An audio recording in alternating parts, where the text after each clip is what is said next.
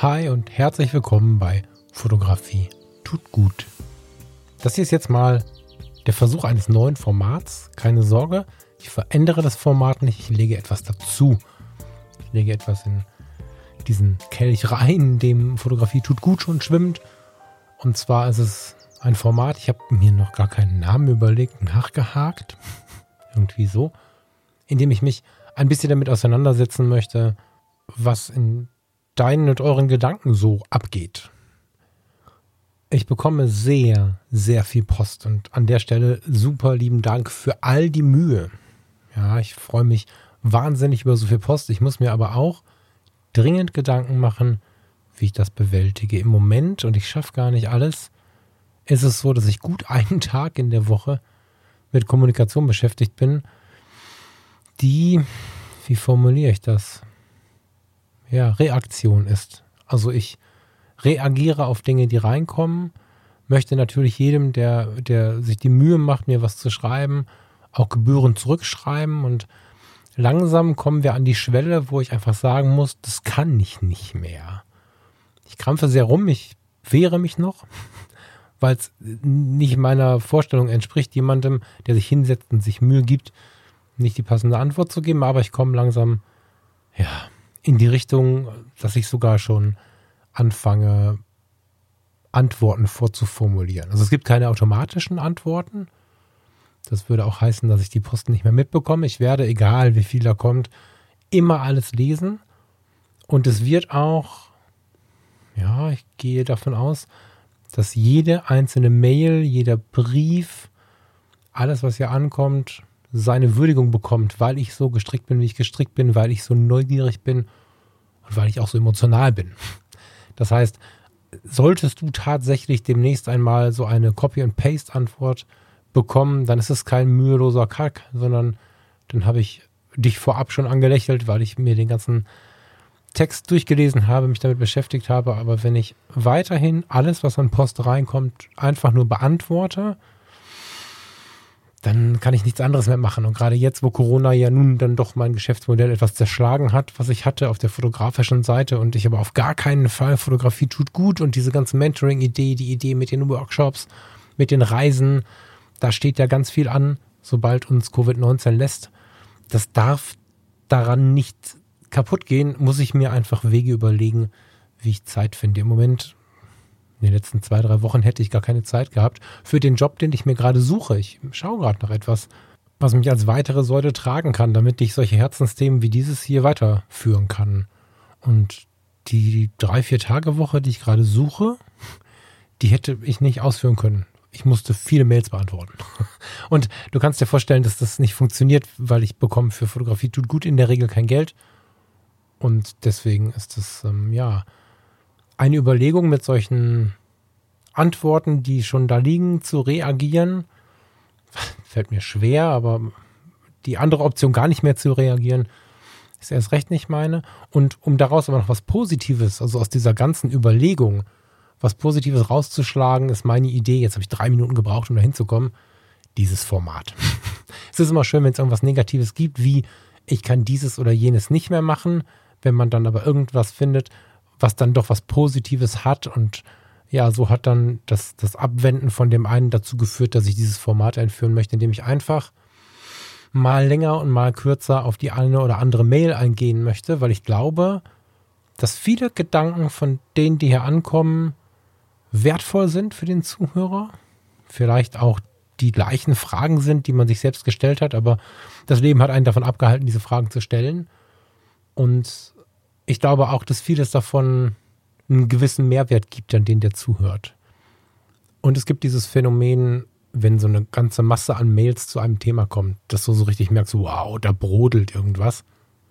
Da ist es meiner Meinung nach auch der richtige Weg, damit rauszugehen, aber es darf die einzelne Fotografie tut gut Folge am Wochenende ja nicht dazu, also meiner Meinung nach darf sie nicht die erste halbe Stunde Reaktion auf Mails sein. Dann, dann bekommt der, der einfach nur Fotografie tut gut pure haben möchte, nicht mehr das, was er haben möchte. Deswegen werde ich jetzt in der nächsten Zeit immer mal wieder außerhalb dieser Wochenendveröffentlichung, Fotografie tut gut, kommt in der Regel am Wochenende, unter der Woche immer mal kurze Diskussionen, Antworten, Mails, Gedanken, Zitate, was auch immer einwerfen. Und dieses Format, ich habe noch keinen Namen, wie gesagt, wenn du einen hast, würfel mir zu. Dieses Format gibt es dann so ein bisschen quick and dirty. Jetzt sitze ich zwar gerade hier im Studio zu Hause, habe auch die Fenster auf, bin also sehr entspannt, was die Quali angeht. Und ich denke, ich werde es auch mal von unterwegs aus aufnehmen. Die Fotografie bekommt sicherlich hier und da eine Nebenrolle, weil es ja dann tatsächlich um die Mails geht, um das geht, was dich als Hörer beschäftigt und um das, wo ich glaube, dass es den anderen gut tut. Aber spätestens zum Wochenende gibt es dann wieder die klassisch altbekannte Folge Fotografie tut gut. Ich bin gespannt, wie das ankommt. Mir persönlich wird es auch ein wenig helfen, Revue passieren zu lassen, was so gewesen ist, denke ich. Eigentlich bin ich ein bis zwei Rückmeldungswellen zu spät mit dem Format, weil vor zwei, drei Wochen mhm, gab es die Episode, die sich damit beschäftigt, ob wir denn alle auf der Überholspur unterwegs sein müssen. Kurz zusammengefasst, es gibt ja in der Gesellschaft diesen Satz, wow, der führt ein Leben auf der Überholspur. ne, das ist so dieser Macher, der ist immer auf der Überholspur des Lebens. Und irgendwie ist das positiv konnotiert mit der Zeit so festgelegt. Und das hinterfrage ich. Und habe ich in dieser Sendung hinterfragt, indem ich gesagt habe, okay, guck, die Gesellschaft sagt oft, wow, der führt ein Leben auf der Überholspur. Dann gibt es den, der auf der Mittelspur fährt. Das ist schon okay, weil manchmal schert der aus auf die Überholspur wenn von hinten aber jemand kommt, der dieses klassische Leben auf der Überholspur fährt, führt, dann kann er mit dem Blinker links, Fernlicht, was auch immer, den klassischen Mittelspurfahrer schon wieder zurückschicken in seine Welt. Gleichermaßen hat er aber jemanden zum Reden, weil sie sind nah beieinander. Mittelspur ist schon okay, aber auf der Überholspur bist du der Macher. Das ist so das Ideal. Auf der rechten Spur hast du halt den LKW, ne? Das fahren dann Lkw-Fahrer, Arbeiter und die, die kein Auto fahren können. Das ist nicht meine Meinung. Ausrufezeichen. Aber oft der gesellschaftliche Blick auf eine Autobahn und parallel erschreckenderweise auf unser Leben, auf unser Lebensmodell, auf das, womit wir unseren Alltag bestreiten. Je nachdem, wo und wie man aufgewachsen ist, wo und wie man lebt, ist es mal lauter und mal leiser. Aber weit verbreitet ist es. Und in dieser Episode habe ich halt gesagt, und das ist auch einer ja, meiner Leitgedanken für Fotografie tut gut und auch fürs nächste Jahr, wo wir dann immer mehr in Richtung Mentoring gehen, immer mehr den Podcast zu lassen, wie er ist, aber zusätzliche Angebote schaffen, in denen man sich dann mit den ganzen Sachen auch noch inhaltlich auseinandersetzen kann. Da ist es schon so eine Grundidee, zu sagen, finde deinen Weg und wenn dein Weg die Überholspur ist, ist alles geil. Aber es muss nicht immer die Überholspur sein. Selbst wirklich gute Angebote, die sich mit diesem Thema rund um Coaching, Mentoring, Meditation, zur Ruhe kommen, however, beschäftigen, haben am Ende noch diesen Satz und du bist am Ende leistungsfähiger. Ich habe selbst eine Meditations-App auf dem Handy und ich habe zwei Podcasts, die von Menschen betrieben werden, die Zeitschriften aus diesem Bereich mit wirklich viel Fachlichkeiten auch, mit wirklich viel Fachlichkeit auch verlegen, in denen doch immer wieder dieser Satz kommt, und das, was ich dir erzähle, macht dich leistungsfähiger. Und in dieser Sendung, von der ich gerade spreche, habe ich gesagt, willst du das überhaupt? Macht es nicht auch für manche Menschen Sinn, die Mittelspur zu wählen als den eigenen idealen Weg? Und macht es nicht für manche Menschen auch Sinn, die rechte Spur zu wählen? Ich mag jetzt nicht die ganze Sendung wiederholen. Ich habe noch beschrieben, was du auf der rechten Spur alles vom Leben zu sehen bekommst, während du auf der linken Spur im Tunnel bist und das alles nicht siehst. Ich habe noch davon gesprochen, wie gut du dich auf deinen Partner, der neben dir sitzt, konzentrieren kannst, wenn du auf der linken Spur Vollgas fährst oder wenn du auf der rechten Spur oder auf der mittleren Spur etwas achtsamer bist. Hör die Sendung nach, ich empfehle sie dir warm. Und da kamen unglaublich viele Mails. Das habe ich so in der Geschichte von Fotografie tut gut oder den Fotologen oder dem der Mindclass Podcast mit Steffen Böttcher habe ich so noch nie erlebt. Da kam richtig was zurück, weil die Leute das mega abgefeiert haben und gesagt haben, yes, das ist es. Eigentlich will ich gar nicht auf die Überholspur.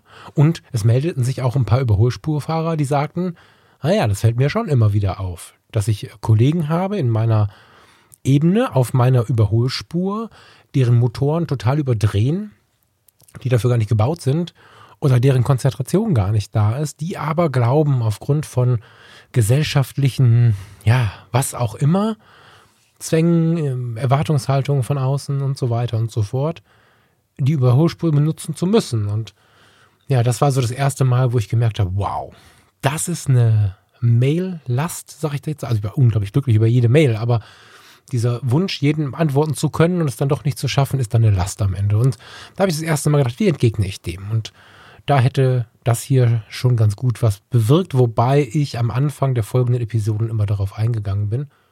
Und damit das so nicht nochmal passiert, schaue ich jetzt, dass ich solche Themen aufgreife und unter der Woche hier reinlege.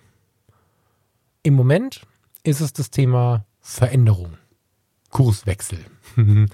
der Kurswechsel ist tatsächlich auch eins meiner Lebenshashtags. Hast du bestimmt schon was von gehört in den Episoden vorher. Ich muss mal schauen, ob ich das nochmal später irgendwie Richtung Oktober, November, das würde so in den Herbst, in die dunkle Jahreszeit passen, ob ich das dann nochmal aufgreife, das Thema. Jedenfalls ist der Kurswechsel ein äh, fester Bestandteil meines Lebens und nicht die großen Veränderungen, die ich getan habe, nicht der aktuelle Wunsch, nochmal eine meiner Säulen zu verändern. Das alles hat witzigerweise zu keinen Diskussionen oder großen, also es gab immer nette Mails, auch gar nicht so wenig, aber es gab keinen auffälliges Aufbäumen. so. Aber jetzt, wo ich in den letzten beiden Episoden ein neues Fotoforum ja, sehr laut beworben habe. Beworben nicht im Sinne von, ich habe da Geld für bekommen, das habe ich nicht, aber ich habe mit einer sehr großen Überzeugung für die Foto-Community gesprochen. Ich habe quasi ein, sie ist wieder da, ausgerufen. Mit sehr viel Energie, die ich da jetzt auch weiterhin reinstecke, weil ich festgestellt habe, Nein, das hörst du einfach am besten selber nach. Die letzten beiden Episoden drehen sich so massiv um die Foto-Community. Äh, jedenfalls hat die, die Tatsache, dass ich jetzt die Foto-Community als Fotoforum ausgerufen habe, als das Fotoforum, als hey, kommt mit, ich bin da und ich mag dort Zeit mit euch verbringen. Nachdem ich vor einigen Monaten ein anderes Fotoforum, nämlich Flickr, so beworben habe, dafür gesorgt, dass sehr viele Nachrichten zum Thema Veränderung kamen. Es kamen zwei kritische Nachrichten. An der Stelle vielen Dank für den ordentlichen Tonfall, ja, für den netten Tonfall in der Kritik. Das finde ich immer gut, wenn man Kritik so äußert, dass ich mich nicht gleich überfahren fühle. Und es kamen 20 weitere Nachrichten, die ganz klar auf das Thema Sehnsucht gingen. Und es kamen noch so ein paar vereinzelte, die das im Nebensatz mit drin hatten. Aber die, die Zahlen sind ja völlig egal. Es kam jedenfalls viel Rückmeldung auf dieses Thema. Was ist mit der Veränderung? Wie oft dürfen wir uns verändern? Wann ist ein gerader Weg ein gerader Weg? Brauchen wir einen geraden Weg? Super spannende Inhalte und ich versuche jetzt heute in dieser Sendung so ein bisschen zusammenzufassen, was ich zu diesem Thema Veränderung denke und nehme auch die eine oder andere Zeile aus so einer E-Mail mal mit rein. Da ist zum Beispiel der liebe Dietmar aus dem Norden, der hat mir schon öfter geschrieben, und ich lasse den Nachnamen weg, weil wir es nach wie vor nicht abgesprochen haben, wie das so ist mit dem Veröffentlichen.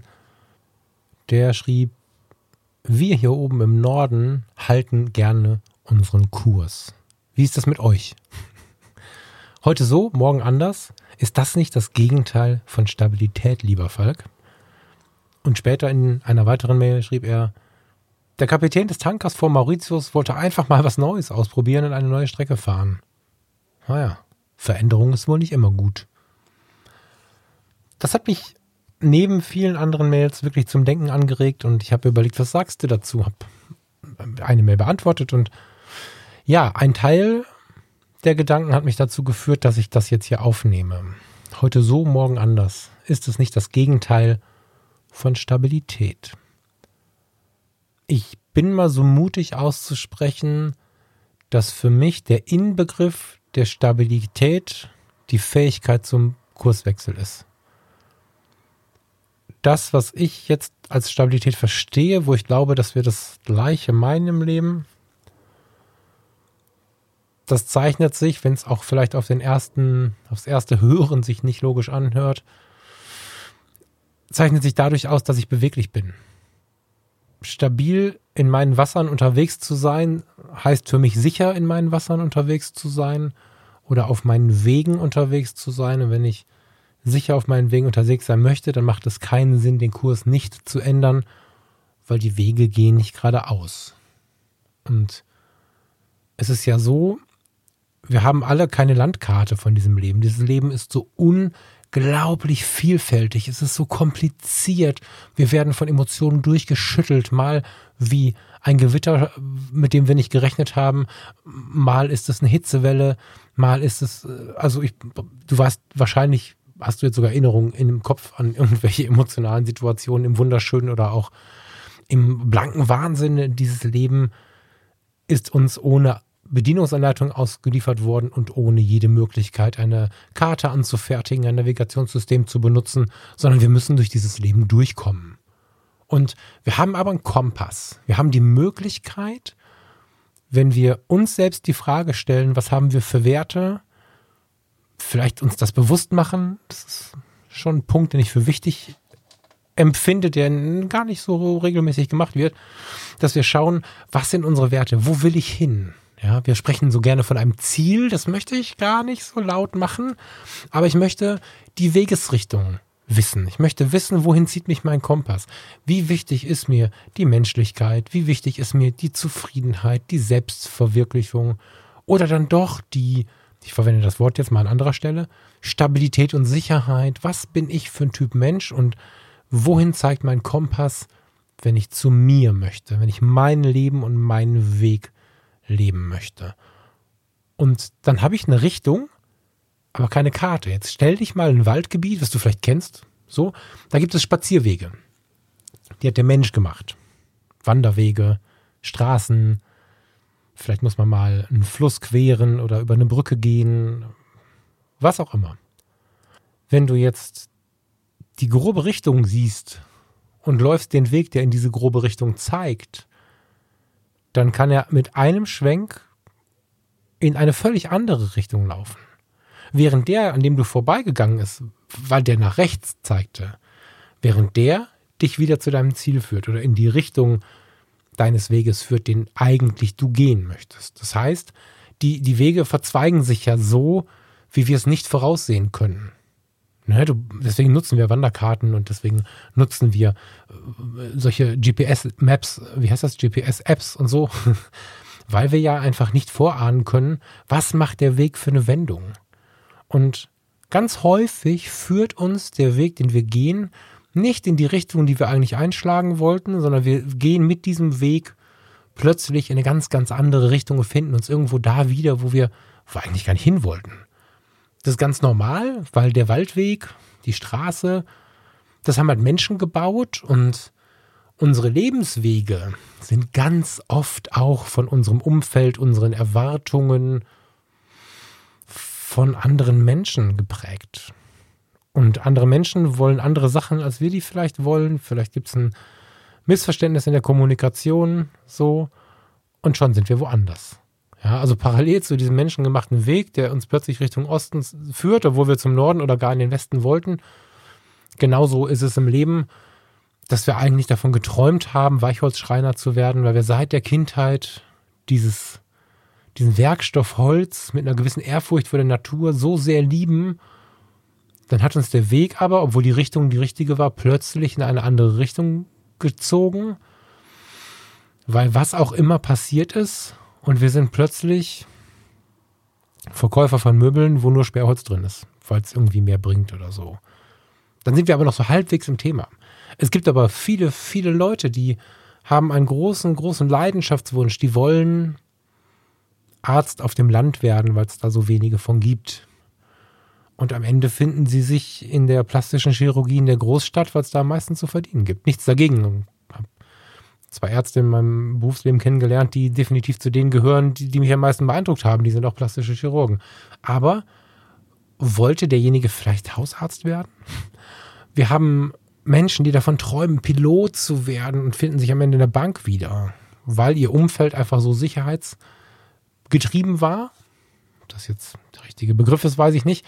Aber am Ende hat ihr Weg sie in die Bankfiliale gebracht, in einen, in einen sicheren Ort oder in einen Beamtenstatus. Viele Menschen finden sich auf ihrem Lebensweg wo ganz anders wieder, als dass sie eigentlich hin wollten. Und ganz oft sind es genau die Menschen, die gesagt haben, ich halte meinen Kurs.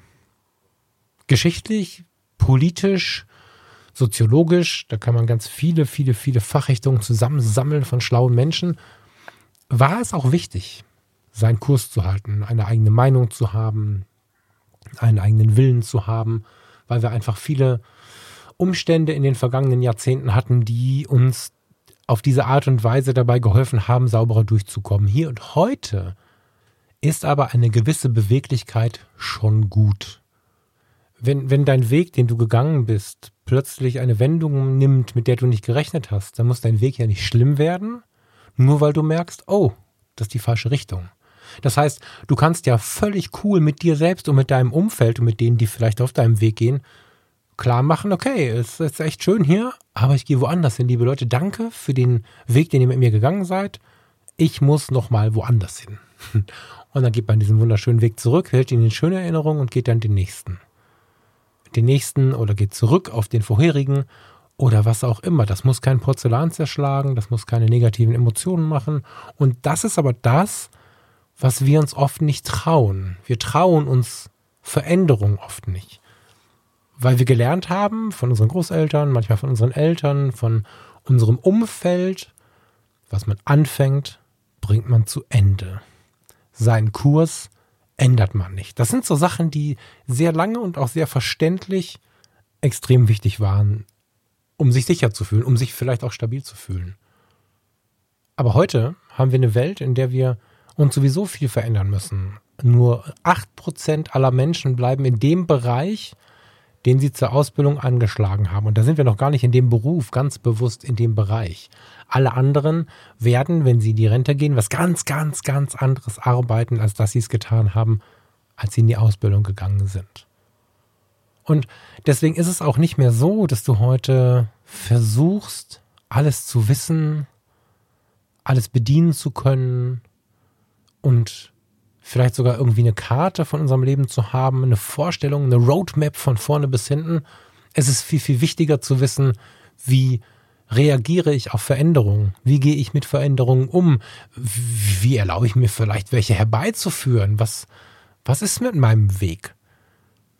Deswegen auch mein, meine Leidenschaft äh, jetzt zu der Psychiatriepflege und dem, was ich vorher so getan habe, nochmal was draufzusetzen. Diese Ausbildung, psychologische Beratung, Coaching, Mentoring, das ist eine Ausbildung, die mir nicht sagt, wie der Weg des Lebens funktioniert. Diese Ausbildung sagt mir aber, wie ich auf die Idee komme, was mein Weg des Lebens sein kann. Es fängt immer alles mit mir an. Und dann kann ich auch schauen, was ist denn dein Weg? Wie finden wir deinen Weg? Wie findest du deinen Weg? Deinen Fokus? Wie kommst du zur Ruhe? Und wie kannst du damit umgehen, wenn Wege deinen Weg ändern, indem sie einfach eine Kurve machen. Wie gehst du damit um? Gehst du mit? Gehst du zurück?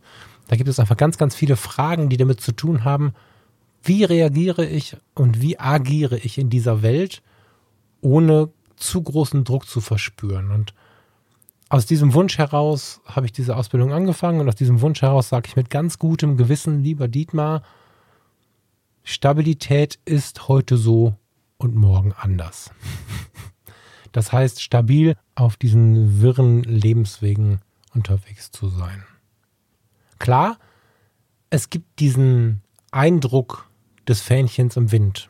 Und da möchte natürlich niemand hin. Ich auch nicht. Und es gibt aber gute Möglichkeiten, wie man dieses Fähnchen im Wind zu einer massiven Fahne machen kann, die dann trotzdem oder gerade deswegen ernst genommen wird es soll niemand, der hier zuhört, dazu motiviert werden, plötzlich zu dem Tankerkapitän zu werden, der mal was Neues ausprobieren möchte und damit eine Katastrophe auslöst. Aber auch das gehört zum Leben. Ein gewisses Risiko ist jetzt nicht verkehrt. Natürlich darf das Risiko nicht die wunder, wunderbare Welt der Natur vor Mauritius zerstören oder in Gefahr bringen. Aber welche, welches Unglück soll irgendwas in Gefahr bringen? Das, kein Unglück soll passieren das, was wir an Veränderungen ja, auslösen, sollte geprüft sein und sollte immer mit viel Verantwortung gespielt werden, die aber, Achtung, Verantwortung wird schnell falsch verstanden, nicht heißen soll, dass man den sichersten Weg geht, 18 Versicherungen abschließt und einen Bausparvertrag und dann sich erst bewegt, wenn das Wetter stimmt, sondern eine gute, gesunde Mischung aus Vertrauen, Bedacht, und dem eigenen Weg und den eigenen Wünschen führt dann zum besten Ergebnis, wie ich finde. Alles, was überhastet passiert, ja, ich meine, wir erinnern uns an äh, Kapitän, wie heißt er? Cetino, glaube ich, ne? Von der Costa Concordia. Fahren wir mal so einen Heldenmove an, an der Küste vorbei, um irgendwie zu imponieren. Fahren das Schiff zu Schrott, bringen ganz viele Menschen in Lebensgefahr und sind mit als Erster auf dem, auf dem Rettungsboot. Das ist nicht cool. Wir müssen uns schon bewusst sein, was wir da tun. Und auch wenn wir ein Risiko eingehen, müssen wir natürlich abschätzen, wie weit gehen wir, wie weit ist es das wert, dieses Risiko einzugehen. Und das bedeutet ja zusammengefasst, ich glaube, dass man gut lernen kann. Das ist ein langer Weg. Der Weg ist aber schön dass man lernen kann, mit der Zeit mit seinen Lebensveränderungen umzugehen, sie anzunehmen und auf sie zu reagieren. Mit ihnen umzugehen. So. Das heißt, wenn man das kann, kann man seine Wege verändern, anpassen und immer wieder zurück auf seinen eigenen, in seine eigene Richtung holen. Nicht auf den eigenen Weg, weil den kennt man nicht. Der nächste Weg kann uns zwei Jahre, fünf Jahre, zehn Jahre in die richtige Richtung führen und dann macht er wieder einen Bogen. Da muss ich wieder überlegen, wie komme ich denn auf den, auf den Weg, der in die Richtung meines Lebens führt. Und manchmal ist es etwas unbequem, dann muss ich querfeld eingehen. Jetzt ist aber zu Recht diese Nachfrage subtil zwischen den Zeilen da, wo ist denn da die Vernunft? Und kann man da nicht auch viel kaputt machen? Ja, kann man, aber es ist auch sehr, sehr schmerzhaft und sehr, sehr viel kaputt, wenn wir unser gesamtes Leben auf dem falschen Weg verbringen dann haben wir nämlich unser gesamtes Leben vielleicht kaputt gemacht und wir haben es nur nicht gemerkt, weil der Mensch in solchen katastrophalen Gedanken eher zur Verdrängung neigt. Aber wenn wir mit 85 auf dem, auf dem Sterbebett sitzen oder zumindest krank sind und wissen, es geht nicht mehr viel und dann denken, scheiße, ich wollte Weichholzschreiner werden oder ich wollte Krankenpfleger werden oder ich wollte was Gutes tun im Leben und habe nur Devisen verschoben keine Herabwertung. Nicht böse gemeint, ich suche nur, ich suche nur Beispiele, die das Ganze bebildern. Jeder, der die Wiesen verschiebt, kann trotzdem gute Dinge tun. Aber es ist die Frage, was wollen wir am Ende erreicht haben. Und ähm, das muss nicht mit Leistung einhergehen, das kann auch mit Nichtleistung einhergehen. Das darf auch ganz nachhaltig sein, auf der, auf der rechten Spur, tief und sinnhaftig. Aber es sollte natürlich auch bedacht sein, es sollte natürlich auch nicht sein, wo Menschen äh, in einer Hektik und Hysterie in Gefahr gebracht werden. Und da will ich hin, Hektik und Hysterie. Wir sind einfach tatsächlich in der Regel zu schnell. Unsere Lebensgeschwindigkeit ist so ein bisschen ja, geknüpft an unsere To-Do-Liste und dummerweise haben wir gelernt, oft, wenn diese To-Do-Liste voll ist, sind wir irgendwie gut, gut genug, wertvoll. Wie oft sehe ich ähm, auf dem Parkplatz vor dem Einkaufszentrum oder wo auch immer Menschen sich zufällig treffen, Menschen, die sich gegenseitig berichten, oh, weiß ja so viel zu tun und so, weil es ein Wert ist, weil es eine Heraufwertung ist von dem, was wir tun. Wenn viele Menschen von uns irgendetwas wollen, glauben wir, wertvoller Gebrauchter zu sein. Und in diesem vollen Zettel beschleunigen wir immer mehr unsere Lebensumstände. Fahren schnell zum Einkaufen, fahren schnell in den Wald, fahren schnell mit dem Hund raus. Ich gehe mal eben den Hund leer machen. Dieser Satz ist ja ganz witzig und Hundefreunde benutzen den sehr, sehr oft, aber lass dir den mal auf der Zunge zergehen. Ich gehe mal eben den Hund leer machen. Das heißt, dass wir oftmals gar nicht mehr mitbekommen, also ich möchte mich da ein bisschen ausklammern, aber viele Menschen bekommen gar nicht mehr mit, was der Hund da so macht, während er sich so leer macht. Und wenn wir Fahrrad fahren gehen, ich hatte die Situation gerade eben im Wald. Da habe ich einen Radfahrer getroffen, der, der so sehr unter Druck war und sehr mit Gas unterwegs war. Und wir kamen ins Gespräch kurz, weil seine Kette abgesprungen war. Also neben mir. Und dass, dass, dass die Essenz aus dem Ganzen war, dass er sich dann nachher auf die Bank gesetzt hat. Ich wollte diese Sendung eigentlich auf der Bank aufnehmen, es hat nicht funktioniert, weil wir uns da getroffen haben. Und dann sagt er zu mir, krass, ich habe hier noch nie gesessen. Ich fahre jeden Tag vorbei, weil ich habe jeden Tag zwischen 15 und 16 Uhr einen Block im Kalender, da fahre ich Fahrrad. Sag ich, das ist schon mal eine geile Nummer. Wenn man, also der hat ein Büro weiter oben, oberhalb vom Wald und oberhalb des Waldes am, am Wohngebietsrand. Und, und das ist ja schon mal ein Move. Aber wenn er dann im Kalender hat, eine Stunde Radfahren, dann rast er eine Stunde im Kreis. Ja, das ist nicht so richtig das Ziel, weil dann bekommst du nicht mit, was auf dieser Bank los ist.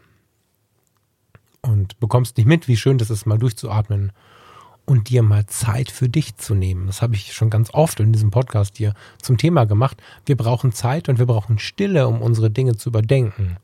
Und da kommen wir auf diesen Wunsch, nicht wie eine Fahne im Wind zu sein, nicht heute so, morgen so, wie der Dietmar das beschreibt, sondern da kommen wir dann zu einer gewissen Stabilität in unseren Entscheidungen, auch wenn wir sie vielleicht häufiger in eine Richtung fällen, die andere vielleicht so nicht mitgehen würden. Indem wir überdenken, was wir tun und nicht einfach nur sagen, ich habe keinen Bock mehr, ich gehe woanders hin. Das soll es ja nicht sein. Oder aus einem Angstmove heraus wegspringen und vom Regen in die Traufe und dann irgendwann vom Feuer auf die Glut, vom Glut ins Feuer, vom, vom Feuer ins kochende Wasser, das macht alles keinen Sinn, sondern wir brauchen schon ein wenig Zeit. Einer meiner liebsten Sprüche, viel glaube ich hier auch schon genannt ist, bevor du eine wichtige Entscheidung triffst, solltest du etwas Langsames tun. Ich glaube, er formuliert es andersrum. Bevor du, du solltest etwas Langsames tun, bevor du eine wichtige Entscheidung triffst. Genau. Das sagt Paulo Coelho ein Riesenratgeber, wie ich finde, dieser Mann. Seine Bücher haben echt schon was bewirkt in mir.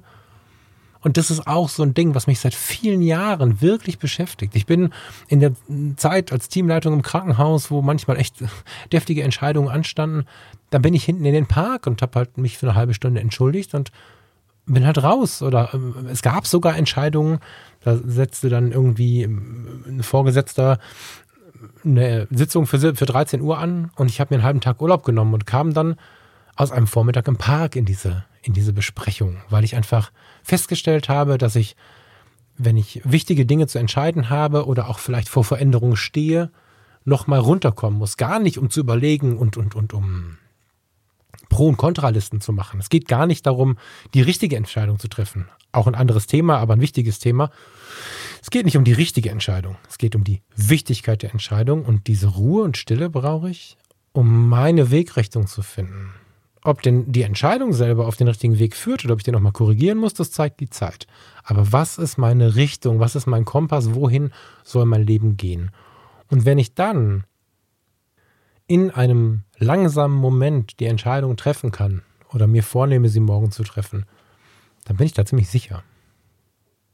Gekoppelt mit dem, dass ich mich vielleicht, indem ich mich selber fortbilde, mich mit Menschen beschäftige, die schon so weit sind, Bücher lese, indem ich versuche, mit Lebenswegen umzugehen, indem ich versuche, damit umzugehen, wenn das Leben Dinge mit mir macht, die ich nicht möchte, wenn ich merke, ich wollte etwas nicht und möchte etwas verändern, gekoppelt dazu, dass ich mir regelmäßig Gedanken über meinen Weg mache, indem ich mir Ruhezeiten und langsame Zeiten einbaue, kann ich eigentlich ganz sauber da durchgehen und mit vielen Kurswechseln ganz sauber und stressfrei laufen. Viel sauberer und stressfreier, als wenn ich die ganze Zeit auf diesem menschengemachten Waldweg gehe, aus diesem Weg der Erwartungen, auf diesem Weg der Pflichten und Zwänge und Verbindlichkeiten, der mich immer weiter wegbringt von meinem eigentlichen Ziel, von meinem eigentlichen, ja, Nordstern, würde ich fast sagen. Also das, wo ich halt hin möchte.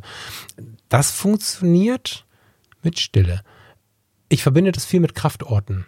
Wenn ich etwas Wichtiges zu entscheiden habe, wenn so ein Kurswechsel ansteht, oder wenn ich mich frage, ob einer ansteht, oder wenn ich merke, es steht eben keiner an, auch dann liebe ich es, dass ich in immer wiederkehrenden Abständen solche, solche Orte wie die Insel Texel, die Stadt Hamburg, ich habe halt so meine Orte und du hast auch deine Orte. Sind vielleicht andere. Wenn du gar keine hast, versuch meine, aber wir alle haben Kraftorte.